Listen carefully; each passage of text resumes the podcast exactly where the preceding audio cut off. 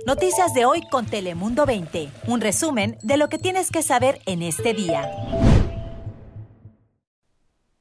Bienvenidos a nuestro noticiero digital de Telemundo 20. Yo soy Melisa Sandoval y hoy podrá tener las noticias más importantes del día, resumidas en pocos minutos a su disposición para estar informados en cualquier momento cuando lo desee. Así que empecemos.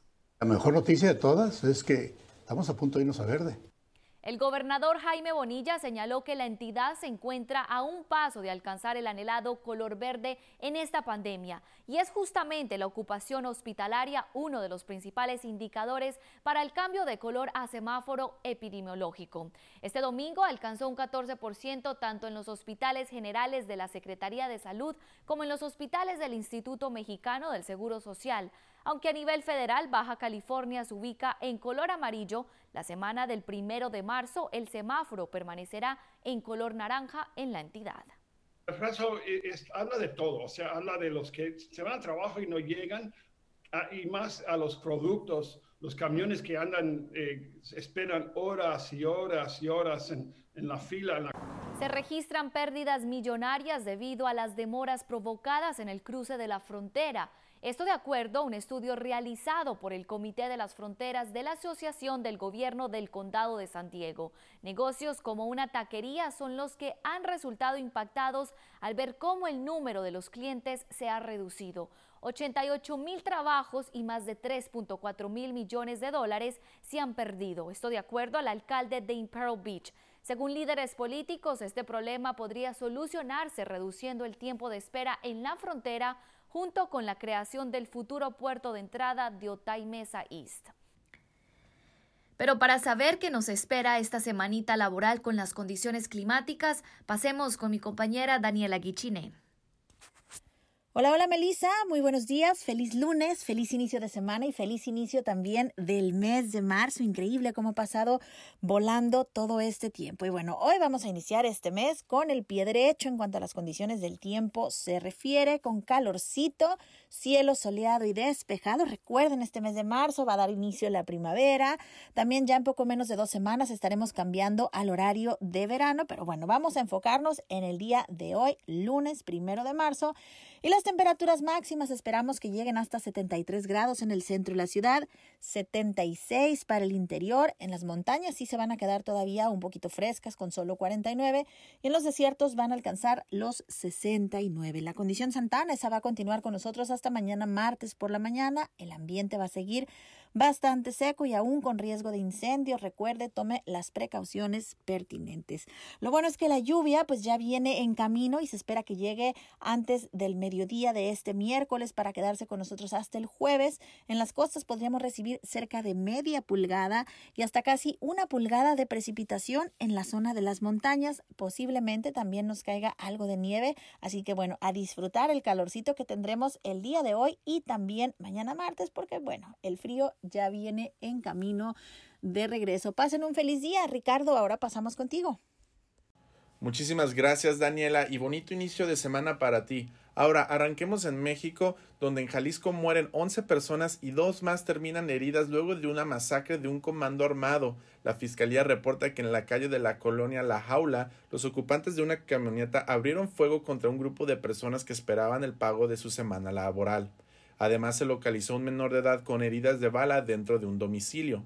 En dicha ciudad, la masacre y hallazgos de restos humanos han sido un constante en este último mes, y aún se desconoce el motivo de esta matanza.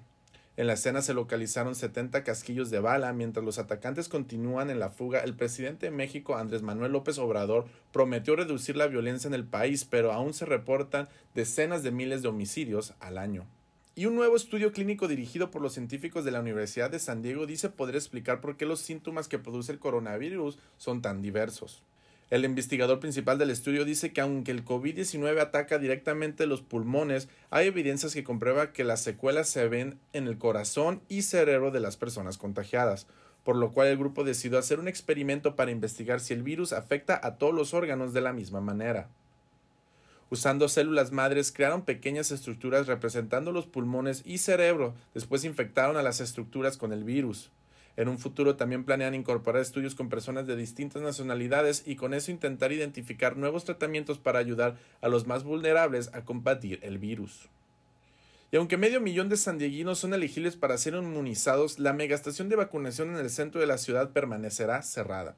El centro de vacunas en Petco Park cerró sus puertas al público por tercera vez luego de quedarse sin suministro el viernes en la tarde.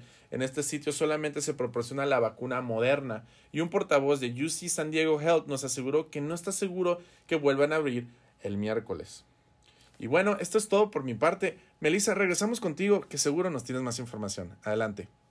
Y a partir de mañana lunes, las agencias policíacas podrán recibir la vacuna contra el COVID-19 en Scripps Health en La Joya.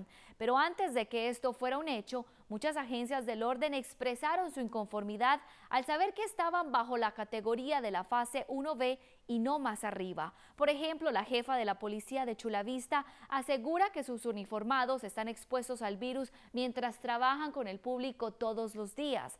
Espera que más clínicas de vacunación se abran para la próxima semana. Decidimos subirnos para, hacer un poco más de esfuerzo. Ahorita ya fuimos eh, a buscar en la carretera, ya eh, checamos algunas áreas, ya estuvimos levantando ramas y cosas así para descartar cualquier punto y poder asegurarnos de que posiblemente, y pues aquí no esté, pero estamos... Eh, otro fin de semana más ha pasado y la búsqueda por una madre desaparecida de Chulavista continúa. Hoy sus amigos y familiares se fueron al norte del condado al en escondido para buscarla. Maya Millet desapareció el 7 de enero después de tener una, una, pelea con su esposo y jamás regresó a casa. A pesar de los esfuerzos y de recorrer los senderos de escondido, sus allegados regresaron con las manos vacías, con el misterio sin resolver. Y le tenemos una actualización sobre el mortal apuñalamiento en la estación del ferrocarril. La policía de San Diego dice que todo comenzó cuando dos hombres alrededor de 20 años tuvieron un altercado y uno de ellos sacó un cuchillo y apuñaló al otro varias veces en el torso. Esto fue justo después de las 8 de la noche del sábado en la estación del trolley sobre la 12 y la avenida Imperial. Según las autoridades, el guardia de seguridad intentó separar a los dos sujetos, pero el atacante huyó a pie. La víctima murió más tarde por sus heridas en el hospital y el sospechoso se encuentra en custodia de las autoridades. Y este domingo, consejeros de los Centros de Control y Enfermedades han votado a favor de comenzar a distribuir la vacuna de Johnson Johnson. Esto después de que la FDA le diera el visto bueno. La nueva vacuna estaría disponible para personas mayores de los 18 años y ofrece ciertas ventajas, ya que solamente se requiere una dosis y es más fácil de almacenar y transportar. 4 millones de dosis de la vacuna de Johnson Johnson podrían comenzar a ser distribuidas tan pronto como este lunes. La compañía ha dicho que pueden entregar 20 millones de dosis en el próximo mes, ampliando considerablemente los esfuerzos actuales de inmunización a nivel nacional. Según la FDA, no se reportaron síntomas secundarios graves durante los ensayos clínicos de la nueva vacuna. Y a partir de mañana lunes, usted y su familia podrán visitar los campos de flores de Carlsbad, eso sí, con nuevas directrices debido a la pandemia. Deberá hacer una reservación, seguir las medidas de distanciamiento social y usar, por supuesto, una mascarilla. Además, este año los campos florales tendrán una cosecha de arándanos y los amantes de este fruto podrán llevárselos a casa. Se espera que este bello y florecido terreno cierre el 9 de mayo, precisamente el Día de las Madres. Muchísimas gracias por acompañarnos en esta edición de Noticias. Nos vemos en la próxima. Chao, chao. Noticias de hoy con Telemundo 20. Suscríbete para recibir alertas y actualizaciones cada día.